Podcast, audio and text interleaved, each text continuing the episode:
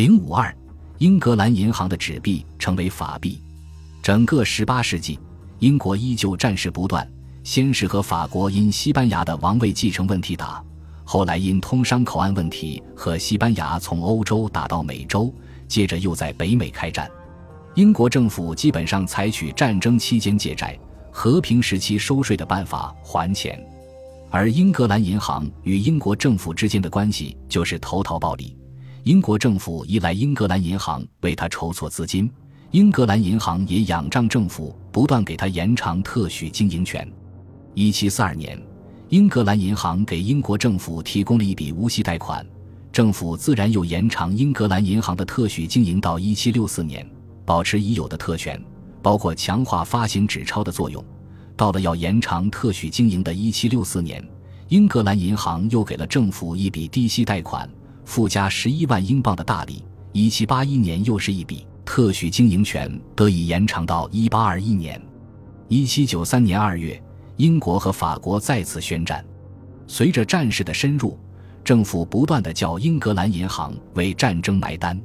对贬值的担心使人们将各种没有任何黄金或白银做储备的英格兰银行券拿到银行，要求兑付黄金。更糟的是。随着法国在战事中占了上风，担心法国军队要登陆英伦的恐惧导致银行挤兑。一七九七年五月三日，英国首相小威廉·皮特敦促英国议会通过了《银行管理法》，规定银行将不再为银行券兑付黄金，银行券应被视为等同于铸币的现金，可用作任何支付给政府的付款，作为任何付款的支付工具。但是这项法令只覆盖英格兰银行和爱尔兰银行的银行券，其他银行依旧需要履行兑付黄金的责任。法令还规定，使用英格兰银行和爱尔兰银行发行的银行券作为偿付的债务人受到法律保护，不得被逮捕。有意思的是，债权人在此种情况下倒没有任何法律保障。换句话说，就是法律保护欠债的人。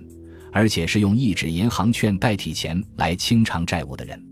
债权人在这种法律面前完全是弱势群体。虽然一纸法令可以规定银行券与同等面值的铸币价值完全等同，但仅凭这一点就想维持市场上的同等对待是一厢情愿的事。一八一一年六月，英国法庭下发了一个发生在十六世纪的案子，状告两个把古基尼金币溢价使用的人。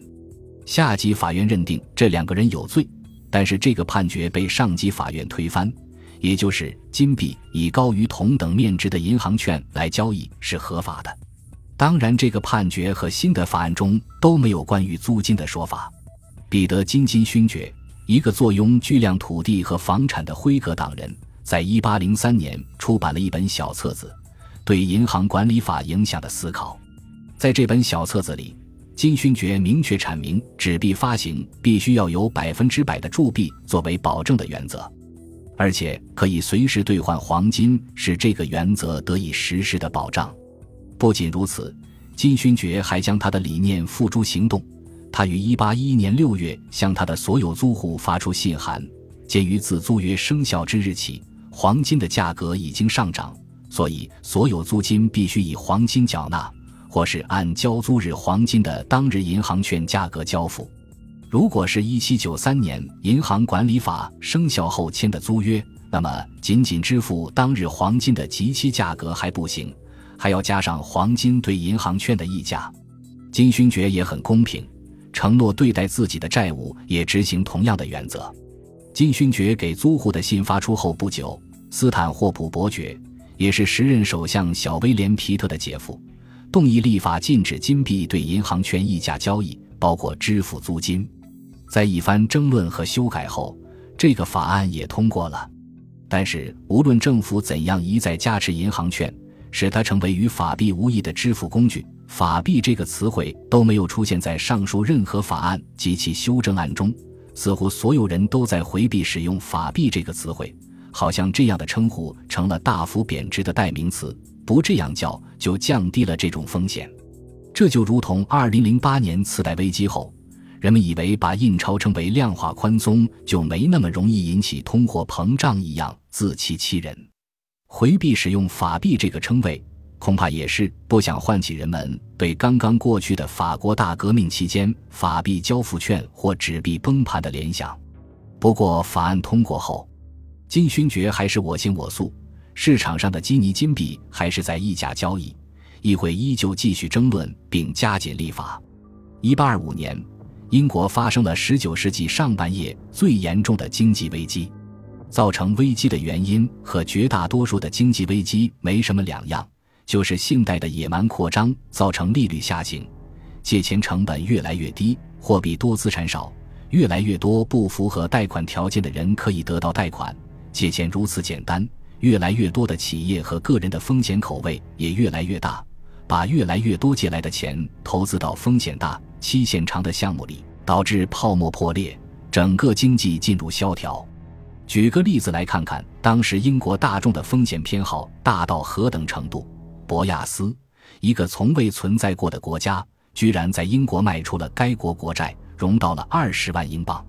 忽悠这个项目的人，就是一个在委内瑞拉和洪都拉斯打过仗、名不见经传的苏格兰军人。他回到英国后，自称是这个南美洲叫做博亚斯国家的君主。承销这个债券的经纪人是当时伦敦相当受人尊敬的券商 Sir John Perrin、Shaw、Barber 与寇。如果单看这个事件，听上去只是非常可笑而已。可是，如果放在当时投资拉美板块的炒作下审视，就是另一个问题了。首先，1824年到1825年间成立的624个股份公司，一举筹措到3.7亿多英镑，相当于全英国财富的三分之一。英国每个人头可摊到150英镑。在这些股份公司里，相当大一部分是拉美题材。但是公司存活率相当低，到了一八二七年就只剩下一百二十七家了，市值只有一五百万英镑。这种大面积的投资误判很难用非理性来解释，因为当人们大部分都非理性时，要么重新定义什么是理性，要么找到更深层次的诱因。这个诱因很简单，如上面所说，就是钱太便宜了，便宜到大家借钱投资冒险并找到接盘侠的概率比劳动挣钱。储蓄挣利息要划算多了。一七九七年，也就是英格兰银行停止兑付黄金之时，英国二百八十家各类银行发行的流通中银行券达到一一百万英镑。到一八一三年，银行总数达到九百多家。一八一六年，流通中银行券总额是二四百万英镑。这些小银行用的储备金，实际上就是英格兰银行发行的银行券。这也是中央银行部分准备金体系的雏形。如果每一间银行都最大限度地发放贷款，那么对于整个银行系统来说，信贷扩张的最高杠杆倍数就相当于准备金比例的倒数。如果准备金是百分之十，它的放量就是十倍。超发的纸币再加上它十倍的放量，可以想见这个信贷扩张的规模在当时真的是前所未有。而一个中央银行的体系。通过垄断纸币发行权，确保的是一国的所有银行步调一致的扩张信用。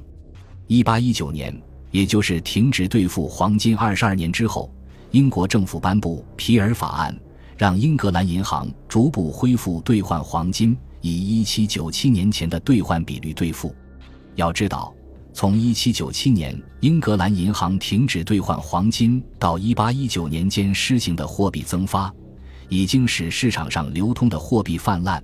这样的政策导致大家都去英格兰银行用银行券兑换回黄金，结果流通中货币的快速减少，造成了严重的通货紧缩压力。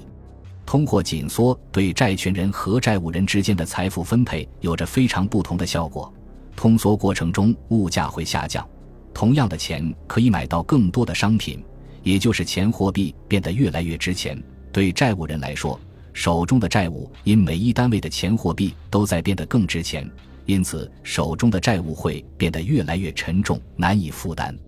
而债务人其实希望的是，通货膨胀可以将自己手中的债务变得越来越不值钱，以减轻还债压力。